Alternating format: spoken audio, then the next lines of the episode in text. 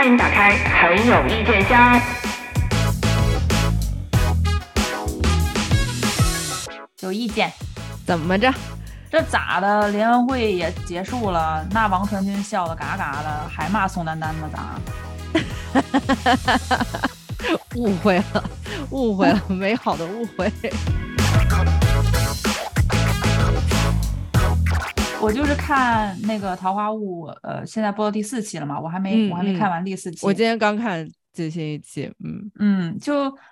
就看那底下网友怎么还还在不停的骂宋丹丹，就希望她退出还是什么？我就想，因为联欢会那期虽然说第一期它有点尴尬吧，就是分分那个节目那段，包括好多营销号不是都吐槽之类的，嗯。可是我觉得也有点太小题大做了，至不至于啊，就到已经已经到第三期了，然后联欢会第二期，你看着就是挺搞笑的呀，效果也也达到了呀。联欢会确实效果还不赖，没没就是没想到，其实这种事情吧，就有的时候就是你真的让你去做。被尤其是被强迫的去做，大家都挺抵触不开心。但是你发现，所有人虽然是被强迫的加入，但是在实施过程中是挺全心投入的。就其实大家还是给出了百分之百的努力。那最后它的结果肯定也是好的，而且又是就是嬉笑，就是嘻嘻哈哈的嘛，又不是那种正经搞搞个高质量节目的，所以它效果肯定差不了。对，但是我感觉像你在咱们在那个网上看到他现在还有网友骂宋丹丹怎么怎么，那我觉得就不一定是纯粹的网友本本本人自己的感受了。这真是你要说这背后没有推手，你要说这背后没有流量买家，我一百个不信。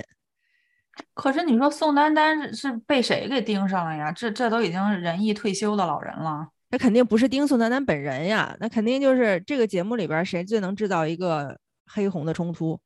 那肯定就盯他最容易呗，而且本身其实因为之前咱俩刚看到那一期的时候，就有了一次争论嘛，就是有其实是有意见不同的。我对宋丹丹的那个反应，当时我挺我也挺生气，我看到他的那种就是呃那种大家长的作风，就就一方面又强求啊我不强求大家，另一方面又一人出一个节目，这个太有代入感了，就让你感觉到生活中家里边不就老有那样的家长这样做吗？对，而且又又想起来他。他跟巴图的相处方式，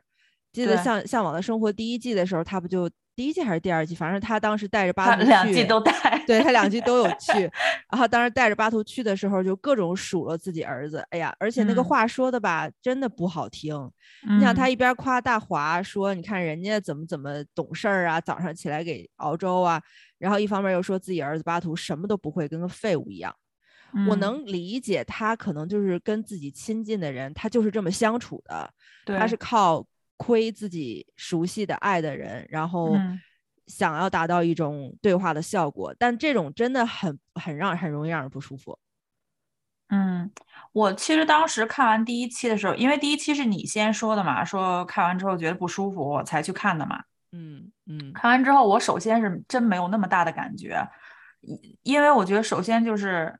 这种大家长式的这种长辈和年轻一代这个代沟，我们现实生活中也经常见到。所以，就当那些营销号把他说的很夸张的时候，我的期待值更可能是冲突是更厉害的。但是我看到时候，我就想，这现实生活中我们可能大概多多少少每个人也都经历过，就是有一个家长会呃把他的意愿强加在，比如说，比如说我们经常从小到大有的那种，哎。表演一个节目，吃饭的时候，然后 或者是我出国留学之后，我其实上一次回国的时候还有这这种情况，因为我表妹不是去英国留学嘛，嗯，然后吃饭的时候，我我我舅妈还是谁就忘记了，然后就突然间提了一嘴，哎，拿英文对话一段，哦，真的，这个这个这个是戳到了我的这个麻筋了，就感觉哪你说哪个出国留留过学的孩子没有在这个家家庭宴会上被 Q 过来一段英文对话？对对对。超级尴尬的，我我可以理解宋丹丹，是我我觉得我还挺能替她代入的，就是她她这一季来了之后，整个大换血嘛，基本上，嗯，老人都没有了。上一季有苏芒，有有舒淇，有周杰，是可以跟他，虽然说年龄还是没有他那么大吧，但是呃呃那个年代的人，他们可能更容易理解他，然后他是感觉身边是有同伴的。这一季就全部都变成了九零后、零零后，就是年龄特别小的孩子，从他的角度来讲，其实你你发现宋丹丹她挺没有安全感的，你没有发现吗？对对，确实是他能表现出那种就是呃加入不进去大家的谈话呀，或者说谁不认识的那种感觉。对，而且确实年纪越大，他那种恐慌越很更明显。对，越明显，确实是。我就通过他亏那个汪苏泷和李雪琴的时候，我就能特别，其实有点心疼他，就是他六十几岁了。他需要，其实他也没有，不仅是亏了汪苏泷，亏李雪琴，他还亏了自己嘛。就说什么，哎呀，就那个 intro one 的那个派派，他们就说什么，哎呀，我都不会弄这些，我还参加过明日之子，我也不行，我也不懂，就他也亏自己。但是他，他比如说，尤其是他亏那个六五零电台那几个人的时候，就让人感觉，阿姨也挺大岁数了，怎么就是玩笑的度这么有害呢？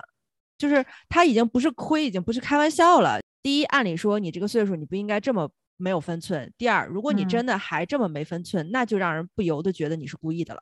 嗯，就这种观感特别强烈。我倒不觉得他是故意的，我我是觉得第二季他来了之后，他自己非常的没有安全感。首先，他需要你看他的对话里面，他很少跟那些新来的，除了董璇，他可能说了几句之后，嗯，他大部分时间他的对话话语权都是在阐述，为了表明我在这里。有跟我非常熟的这些年轻一辈里面有跟我走得很近的，虽然他的方式是有问题，但是他想表达的初衷应该是李雪琴、汪苏泷和辣目洋子都是我非常非常亲的小朋友。嗯，我在这里有靠山，就是我不用担心，就是你们这些人跟我有代沟，就他没有这个，他想通过这种方式去体现出自己。去给自己一个安慰吧，就是你看这些人我都能亏到这种程度，说明他们跟我非常亲近，那我在这里就可以第二季比较安全的度过。就是当我们每次都在说宋丹丹怎么怎么没有度啊，或者是包括他联欢会那个怎怎么怎么为为什么要强迫大家做可能大家不喜欢的事情，嗯，我就不得不提到，除了王全王传君很直白的说出来我不想做这个事情，嗯，其他人也没有任何表态呀。就我我你咱在讨论其他人问题之前，我还想再再补充一句，就对于宋丹丹的这种呃和自己认为关系比较好的年轻人的这种互这种呃挖苦啊、开玩笑啊什么的，是他自己缺乏安全感的一种投射，也是他很没有边界感的一个表现。对，因为他并不只对这个节目里的亲人这个样子，他对他生活里的亲人、他亲朋好友，他都这个样子。你看他参加其他节目，如果有遇到跟他平辈儿的啊，或者说跟他。年纪差不是很多的人的时候呢，那些人会比较有力的反击回来的话，他也他也就能够接受到那个反驳的时候，他的边界感就会稍好一点。其实我当时看那个节目的时候，我有一个特别呃，就是不知道怎么理解，或者说我也觉得挺困惑的一个问题，就是当你看到了现实中的长辈因为自己的没有安全感，或者因为自己的生疏，然后把自己的这种呃 insecurity 投射用一种比较。比较，嗯，怎么讲？用比较不友好的方式投射到周围人身上的时候，你该说什么吗？还你就是你该不该反驳，或者你该不该适当的把他推回去？还是说，就是哎呀，长辈嘛，他也不容易，或者说他看到了，呃，这么多陌生人，他也紧张，应该？我觉得，我觉得是应该要说。如果是我的话，我肯定会说。但是我觉得要看情况。如如果像宋丹丹这种，其实你很明显能看出来。包括他以前参加节目也是，就是你说他，他无所谓的。他虽然是亏人很狠，但他也不担心自己被说。就包括汪苏泷和李雪琴说他的时候，他也觉得 OK，因为他他可能觉得这正巧说明了你们也认为，你们也觉得我跟你们的关系是亲近的，所以就不如直接跟他讲，因为你知道，像他们这种他已经六十了嘛，那个年代的人。确实是相对于我我们现在成长起来的一代，可能就觉得隐私感、边界感很重要。他们那个时候大锅饭呀、大通铺啊，哪有什么边界感啊？嗯，就是你你会发现宋丹丹是一个集体主义很强的人，就包括第三期他们去海边玩什么，其实第三期他的镜头已经很少了。嗯嗯，但是这种集体的活动，有一些活动，我觉得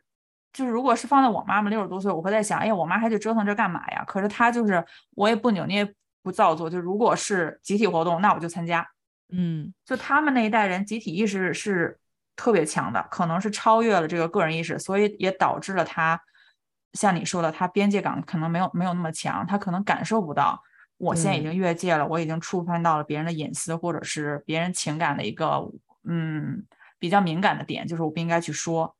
那这个就尤其是在日常社交里边儿，就容易陷入一个比较不公平的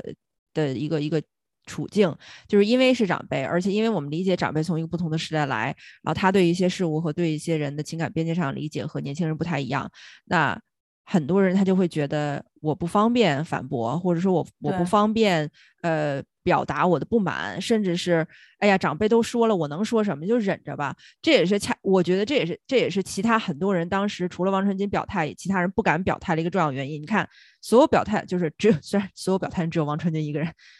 但是王传君是除了董璇以外算是资历最深的了，在那里面，所以嗯他敢表态。而且他是一个，我感觉王传君是一个很奇妙的一个存在，他是一个专业上有作品支撑，对，然后呃也不是特别期期盼流量让自己翻红的那么一种，你知道吧？现阶段的商品性的艺人，就他本身是一个比较遗世独立的那种感觉啊，就这个这个嗯。这个虽然对他评价超稍高了一点儿，就他是一个呃自自我，就是说这个自我感觉相对比较良好的一个演员，对，所以他没有那么强烈的那种卑，就是卑躬屈膝的感觉。而且他在面对宋丹丹的时候，一个是有年龄上的优势，在就是相对其他年轻人，他有年龄上的优势，有专业上的优势，他就敢怼宋丹丹。而其嗯他那些人，说实话，要作品没作品，要要地位没地位，要对吧？要流量没流量。我感觉那些人面对宋丹丹的时候，也有一种社会地位上的极大悬殊感，就也不敢说什么。我这个就我也不知道是剪辑的问题还是什么啊，我我还有有一点点稍微跟你不同的观点，因为我看第一季的时候也是，第一季刚开始的时候，宋丹丹不是见那个大林子啊，还有见那个汪苏泷，嗯，包括和李雪琴，包括舒淇什么的。嗯，其实你你看他当时那个被踩，他是有那个心理过程的嘛，他他就是想，我想尽快融入这些年轻人，可是我不知道跟他们说什么，我就只能问长辈最爱问的问题：搞对象了吗？嗯嗯交男朋友了嘛？交女朋友了嘛？嗯而那些小辈呢，尤其是像李雪琴，又又又属于比较杵窝子的那种，到那之后也不讲话，然后再加上剪辑的那个功效吧，嗯，就造成一种长辈主动了反倒还错了，然后小辈就是。可是哎呀，这问这个问题好好尴尬呀！就是又问我这种找不找对象的问题，就他也不，但是你说那个场景啊，如果两个人同时出现，又互相不认识，小贝又不主动找话说，就往那儿一坐，尴尬的笑。我是可以理解他问你代表作是什么这个尴尬的问题，因为这个问题其实无所谓冒犯不冒犯嘛，对吧？既然大家都是嗯在这个、在这个演演艺圈里边儿工作的，你多多少少你肯定是要有一些让大家记住的作品，我觉得聊这个没问题。但是其实是以宋丹丹的水平，她一上来就问搞对象没有啊，怎么怎么样，这个问题其实是有点儿出乎我的意料的。我觉得你不应该是这种层级啊，就是你怎么沦 为沦为街头巷尾嚼舌根儿的对 那种大妈了呢？这其实挺让我意意外的，而且我也觉得像宋丹丹不可，就是可能这又是我们就是呃日先入为主的认为人家不应该没有这个敏感性了，都是在娱乐圈里边走跳的。谈没谈恋爱这种事情，它是涉及商业利益的，谁敢说啊？就不是很方便，这不是一个很方便聊的问题，不像日常七大姑八大姨聚会或者说家族聚会，这咱谁也没有偶像包袱，对吧？我也不会说因为我谈了恋爱了，我就对吧？广告商就不要我了，咱们不存在这种问题，所以家人之间长辈对年轻晚辈的那个问候就是谈恋爱没有，结婚没有，这个很正常。但是我感觉宋丹丹第一本身这个话题在娱乐圈就是比较敏感的，再一个。你的水平不至于问这么婆妈的问题啊！这个，我觉得他可能是想把自己拉下来，更接地气，所以才去问这种问题。其实我对宋丹丹整个两季以来最大的那个就是不解和有一点点反感抵触的地方，就是在于你明明是一个很有水准的演员，为什么你要把自己拉到这么一个是就是非常世俗、市侩的，嗯，对，非常市侩的这么一个位置。如果你觉得这么市市侩是你你想要和年轻人拉近关系的一个举措的话，那我只能说老人家也不是很聪明。我这这就回到你一开始刚才问我那个问题，就是如果出现这种情况，对长辈要不要说，就要不要怼？我为什么说要嗯嗯说呢？嗯，因为你指望他们那个年纪的人还所谓的与时俱进来，不断的跟上我们，就已经很难了。嗯所以我们应该是去做那个主动指出这一点的人。嗯，我之前就是我爸妈有一次去参加一个朋友的聚会，呃，朋友的孩子的婚礼，然后桌上就有另外另外的阿姨，你也知道那个年纪的叔叔阿姨们凑到一起就是吹自己的孩子嘛，嗯对，然后那个阿姨就一直在那说什么，呃，自己的女儿跟你是同行嘛，就是在国内是搞影视影视制片的，嗯嗯，但是国内这个东西就是挣的虽然很多，但是你也知道很灰色嘛，他们做那个对对不这好个行业。嗯。对，但是那个阿姨就是全程就一直在吹自己的女儿嘛，哎，我女嗯。儿年薪好几百万呀，什么什么，因为她一直吹，然后我妈肯定是，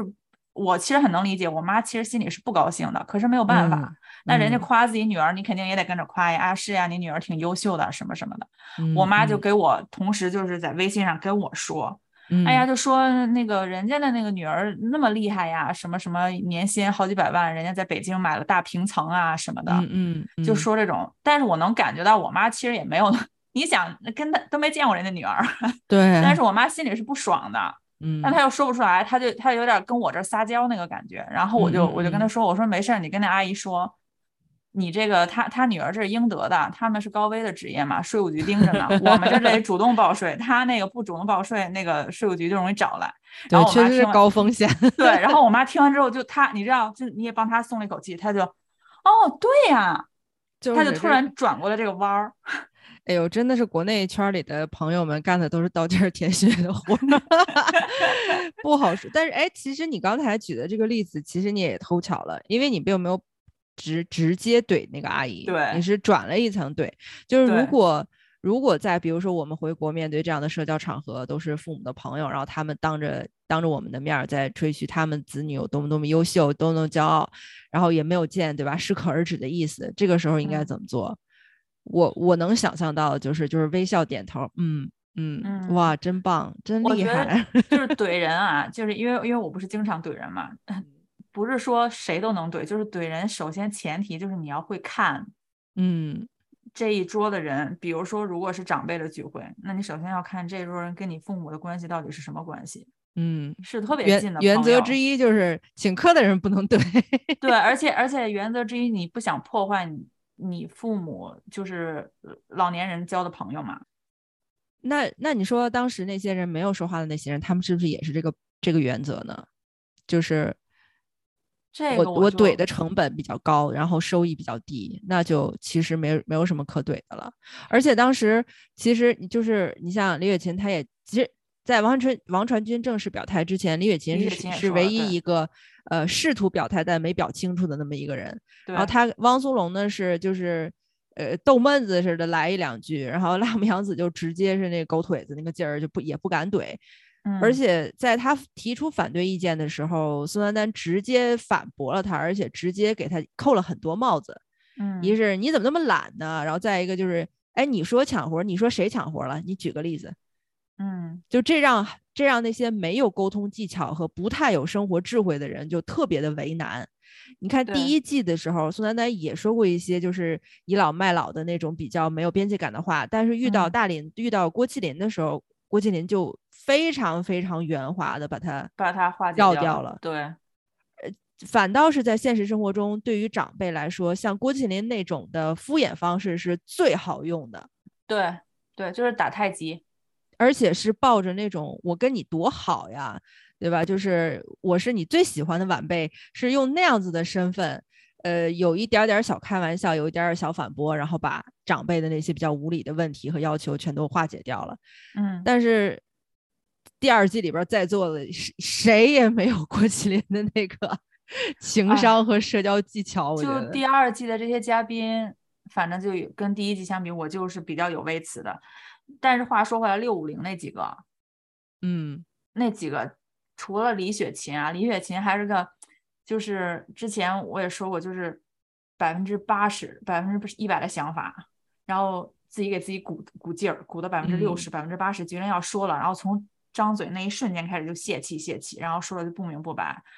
而且他说完之后，宋丹丹一开始没听懂嘛，然后就给他嗯扣了两个帽子嘛。对李雪琴下日意识那个反应把我吓到了。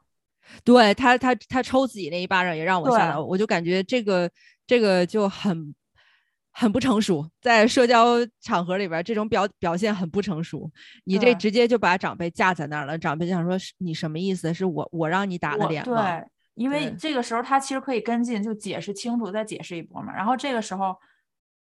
呃拉木阳子和汪苏泷也没有采取任何的行动。其实拉木阳子我觉得是知道李雪琴是什么意思，嗯，但他没有嗯选择站出来说。其实当时有一个人帮李雪琴说一嘴，就给他解释明白。就是唯一一个可以帮他解释明白就是郭麒麟，但是郭麒麟当天郭麒麟不在，对，就那种很混乱的，就是当因为你发现没有，他们虽然一直在沟通，但是没有任何一个人的沟通是对上频道的，就是沟自通，说自话是无效沟通。对，都在自说自话，那就需要有一个人就说，哎呀，其实你你是这个意思对吧？他是这个嗯意思对吧？你看你俩的交集在这儿，有一个特别需要一个这种就是衔接沟通渠道这么一个人，但当场没有任何一个人能够就是完成这样一个社交任务。其实我当时还挺，我有一点意外的是，因为我当时有一点寄希望于给董璇，可是董璇没有发任何的声音。其实董璇也是，呃，自身难保，我觉得，嗯，因为他也不知道自己在这个节目里边应该扮演什么样的角色。你不像第一季，第一季里边有几个年纪比较大的人，而且大家都是那种功成名就的感觉。你像舒淇也好呀，周杰也好啊，还有苏芒也好，这都是各个领域别。虽然咱说周杰不是，也不能算多成功的演员，但是至少人家总想明白了，对吧？人家不是那种说，哎呀，我都这个岁数了，我还要来混流量，人家不是那样的人。就那几个长辈都属于你甭跟我来这套，都是那样嗯子的人。但是这一季里面只有董璇一个中生代的一个人，而且董璇自己现在事业也处在一个非常尴尬的时尴期，尬的事情，生活也很尴尬。他来这儿了以后，是我我感觉董璇是那种，就是上不上也上不成，下也下不来。嗯，他没有那个底气，让他在这样一个节目里边，尤其是刚第一期、第二期，在这样一个节目里充当一个能把全场粘就是粘合在一起这么一个重要的人物。我觉得第一他没有这个技术，第二他也没有嗯这个底气。那个倒这倒是，这个我同意。嗯嗯，但是第二季整体来讲给我的感觉就是这些嘉宾的存在感都好低啊。对对，我还是只能记住六零，然后对，加一个武大靖，对，可能王鹤王鹤棣也可以吧，但是嗯，王王鹤棣有点出乎我意料，因为我之前完全不熟悉这个人，然后每次之前对他没什么，就觉得他嗯也挺流量的嘛。对对对，没想到这次我也是对他有改观，但是其他人真的存在感太低了。宋妍霏和那个女模特陈瑜啊，我都忘了有这俩人了。我我就在想他们俩是来干嘛的？还有那个那个呃不好意思，又要提到流量，Intro One 的那个派派，哎呀，我觉得小朋友好可怜呀，被训练成了一被训练成一个流量机器了。一出场了，那个花手真是给我尬到了。我想说我，也是，我不理解为什么一定要这样自我介绍。韩国偶像现在都不这样了好吗？我们与时俱进一点行不行啊？内娱公司们。哎呦，看的时候我就觉得跟第一季相比，其实第一季大部分人你都有一个印象，就包括那个，嗯、彭楚月，谁？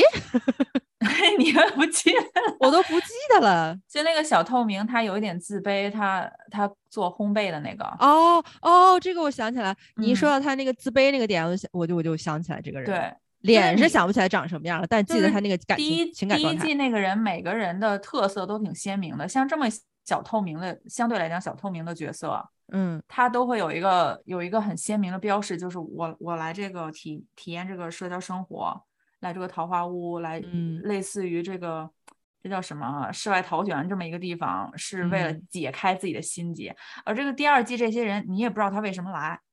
他来了之后你也不知道他要干嘛。然后感觉第二季就是像之前咱们聊过，他第一季很明显的那个明确的目标就是搞社交实验嘛。嗯，对对对然后来了之后，你就觉得很清晰，这些人里有的人互互相可能认识，有的人互相不认识。然后嗯他有一个很清楚的模式，我们可以先组成小团体，然后再有一个大团体。然后我们嗯有一个清晰的定义，就是我们到这里来，这一群人是每个人有自己的想法。我理想当中的社区是什么样子？然后我们因为因为想到这个理想的社区，再去进行建设，这个时候活儿就来了，自然而然嗯我就要去干活儿。对对对，对第二期就变成为了干活而干活儿。第二季的活儿干的特别的，就是没必要，感觉对，就是你们又不靠这个生存，然后最后又没有一个最终结局，就是你们最终有一个目的吗？好像也不清晰，也没有对。然后，然后也饿不死，是吧？然后人跟人之间也不知道，就是就是每天起来之后就是三三两两的，我去种菜了，我去喂马了，我去喂鸡了，嗯，然后也人与人之间每天那个镜头切就是坐在沙发上，孟子义和那个宋妍霏就是坐沙发，其实他这里边就是对于这个，我我又不得不说，他就是这也是内娱的一个问题，就是你对于呃年轻女性的一个定位，就是甭管她是什么辣妹型的呀，还是热舞型的呀，还是清纯型的呀，其实都是一个型，就是幼稚无脑，然后对。美丽，对。就这一个型，她不需要会干什么，他不需要什么多多有智慧的存在，他不需要多多有个性的存在。你你想，就孟子义从第一季红，呃，就说热搜不能说热搜吧，从第一季热议热议到第二季，他有一个什么 tag 呀？他有一个什么标签啊？没有标无脑，啊，对，就是傻大姐，没智商啊，没情商啊。他那种没情商，真的一点儿也不可爱。对。而且有时候听他说话，我觉得他好聒噪，好吵啊。我就是那种那种就是典型的，我就想说，你真的你除了一张脸，你什么都没有，而且你的什么都没有，都已经让你的面目很可憎了，就连你这张脸我都没办法欣赏了。这不是这我我我我不是攻击这个个别的这些女演员和女艺人啊，就这不是女演员和女艺人的问题，对，是娱乐圈对，是是内娱环境的问题。内娱环境他要这样子的人，那公司就会源源不断的输送这样子的人。那年轻的艺人在进入公司的时候就已经被哦、这条流水线是生产这种艺人的，就把他推进去，他就变成了那样子的艺人。对这些艺人没有权利选择自己需要变，想要变成一个什么样子的人。宋丹丹当年进人艺的时候，演过各种各样的角色，尝试过各种各样的影视作品，喜剧的、悲剧的、戏剧的、日常的，她什么角色都都演过。她就算被热搜上的网友骂，或者说就算被怎么怎么样，她这一辈子的艺术成就和嗯，和这个这个和整个个人的这个人生成就，这个是很独一无二的啊，没有没有第二个他这个同辈儿的女演员能够跟他能跟他完全一样的了。对，可是你看，再下来这几波这些女艺人们，嗯。连连董璇，董璇也是曾经比较有有火花、有作品的演演员，怎么现在也变得这么唯唯诺诺，一点个性都没有了呢？对，好像好像这个大的环境，包括呃，尤其是以综艺为主嘛。现在内娱就是电影也不好好拍，电视剧也不好好拍，就是拍是都是上综艺嘛。然后综艺里面似乎不然你就是默默无闻的一个女星，如果你想出位，那你出嗯位的方式一定是傻大姐，就是你可能说了一个话得罪了别人，呃，可以参考赵英子，就是就是一定要通过这种无脑的方式，才能才能得到出位，就是不可不能不能因为这个女明星是在在某一个节目里面是太聪明了，嗯，没有对，都一定一定是好直爽呀，说了一个话把谁谁谁得罪了，哇，好敢说呀，然后什么什么，就感觉好没有脑子呀，但是他就他就能上热搜。其实你看他他这两季《桃花坞》，《桃花坞》是腾讯的节目吧？我突然间忘记了。是是，我不得不说，鹅还是挺会搞营销的。其实他拍第一季的时候，第一季的时候我都不知道有这个综艺，后来是嗯满屏的都是营销号说好尴尬呀，就是这些人什么苏芒啊、舒淇呀，他们凑到一起就讲他们好像面和心不和那个互相，你知道有有 PK 的那种。哎，我说这是什么节目？我才关注到这个节目的，然后一下就看了。第二季可能没有这种点了，因为很平嘛，整体就是很平，就开始嗯推宋丹丹上热搜，然后一下就是哦，第二季出来了。嗯嗯嗯。他只能对他只能推了，因为真的除了宋丹丹跟他们有冲突那一那一个点以外，没。他没有任何一个值得上热搜的点。我我很奇怪，他是第二季觉得在搞社交实验就没有新鲜感了吗？这我也不得而知，我只能说，如果呃制制片团队是认为第二季如果重复社交实验没有新鲜感的话，那真的他们很没眼光。对，就是第二季现在就就变得挂羊头卖狗肉，就是打的还是桃花坞的那个呃想法嘛，但是桃花坞的品牌的概念嘛，但是里面已经完全不是他第一季搞那些东西了。就是如果没有社交实验的话，那就是一群艺人在一个一个海边的呃大别墅里边度假，对，呃，一而且每天不一定吃什么，不一定喝什么的这么一种很贫困的度假状况，就是很平淡。就就让我感觉好何不吃肉糜呀？就是我为什么要看你们在海边度假呢？如果你没有给我提供更新的元素和更有意义的冲突，对，反倒是我觉得所有有有有关王传君的那个片段，我觉得都还蛮有意思的，因为他真的是去那边去过了一个他他努力能够想象到桃花坞的生活。我现在就想他他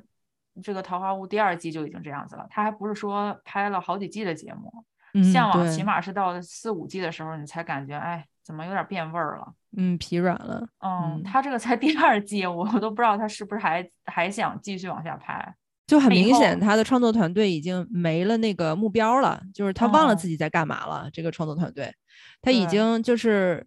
就是让艺人喧宾夺主了，就是哦，我们也这期要请谁谁谁，要找什么艺人，然后哪个艺哪哪个艺人和哪个艺人之间可能有冲突，谁和谁之嗯间可能炒 CP，、但在这些都都这些都是表象呀，嗯，你没有一个实质的内核支撑的情形下，这些表象在其他节目上不能有吗？为什么一定要看你《桃花坞》呢？你《桃花坞》就那么那么特别吗？然后这这一季，我因为我刚才想说了，是就是营销号不是都都铺天盖地说宋丹丹嘛，说的时候，嗯因为以前我还真不觉得，因为我不是经常看 YouTube 那些吐槽的账号嘛，嗯是有一次你跟我聊天的时候，你说就是咱们搞这个节目，因为我们现在是用爱发电嘛，就是真是有嗯什么说什么，嗯，那些营销号可能就是拿了钱了嘛。哎，我突然就反应过来，好像是哎，以前我没有注意，就是一个接一个的看。然后你那次讲完之后，我就突然被点醒了，我就说好像是这样的，因为你你就看这一次《桃花坞》出来之后，所有嗯那些营销号，就那那三天那一周的时间里吧，基本嗯上更的那个模式都版本就没有什么差别，全部都是呃，天哪，这就是职场霸凌什么什么，就说宋丹丹那个是职场霸凌，好尴尬呀！这种开会的场景你没有体会过，然后我就人家人家，你想人家那个宣传团队，人家节目的宣传团队给高给到稿给的稿子的都是各位老师，请以这个点为命为为题做命题作文，谢谢。就好多都是比喻，把它比喻成职场霸凌嘛。我就想，其实讲真的，如果你在职场上，你老板是宋丹丹这样，你还是应该烧高香的。对，其实这个老板很好哄，说实话，就是他说怎么你就做就是了，就是只要他不验收，你就完全可以阳奉阴违啊。对，而且你你要是真跟他提意见，你真像王传君那种啊，老板，我觉得你这种不对，他还觉得哦好，我觉得你说对，那你不要干了。对，这种老板真是可遇不可求啊！就是他们在那讲的时候，我就想，哇塞，我的老板要是宋丹丹，特别是国内的那种那种职场嗯压力的话，那应该是烧高香了啊。所以，所以你就感觉到国内的很多，比如说大家看热搜也好啊，然后看很多就是大家订阅的各种各样的公众号和营销号什么的，嗯你在看一些内容的时候，要格外的提醒自己，要再带一个筛子去看，对，就是你一定要一定要时刻提醒自己，为什么最近我常常看到一个类类类型的内容或一个主题的内容，你如嗯果要是没有这个没有这个滤镜在你自己的脑子里，或者没有这个提醒，没有这个 reminder 的话，你会你会很奇奇怪的陷入一种这个世界怎么了？就是 为什么现在世界会变成这个样子？你会莫名其妙的被被投进那那种就是荒诞之中，然后在嗯你眼中的世界就会变得越来越极端，越来越两极化，越来越荒诞。但其实如果你时刻提醒着自己，你现在如果看到了一一堆内容都是类似的、同质的，制造某一种冲突的，你就直接删掉，把这些内容都不要看，然后去刻意的去去开拓更多的其他不同的内容。那其实那样的世界也可能不是最客观，但其实那样的世界比比你被推送那些内容要客观很多。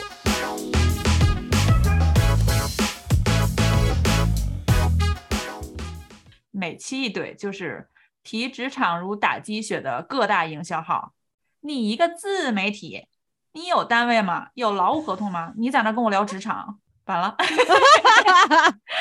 还是最后还是回归到了一个编制问题，是吗？连编制都没有，你跟我就是啊提职场。嗯，上过朝九晚五班吗？是九九六吗？跟我聊职场。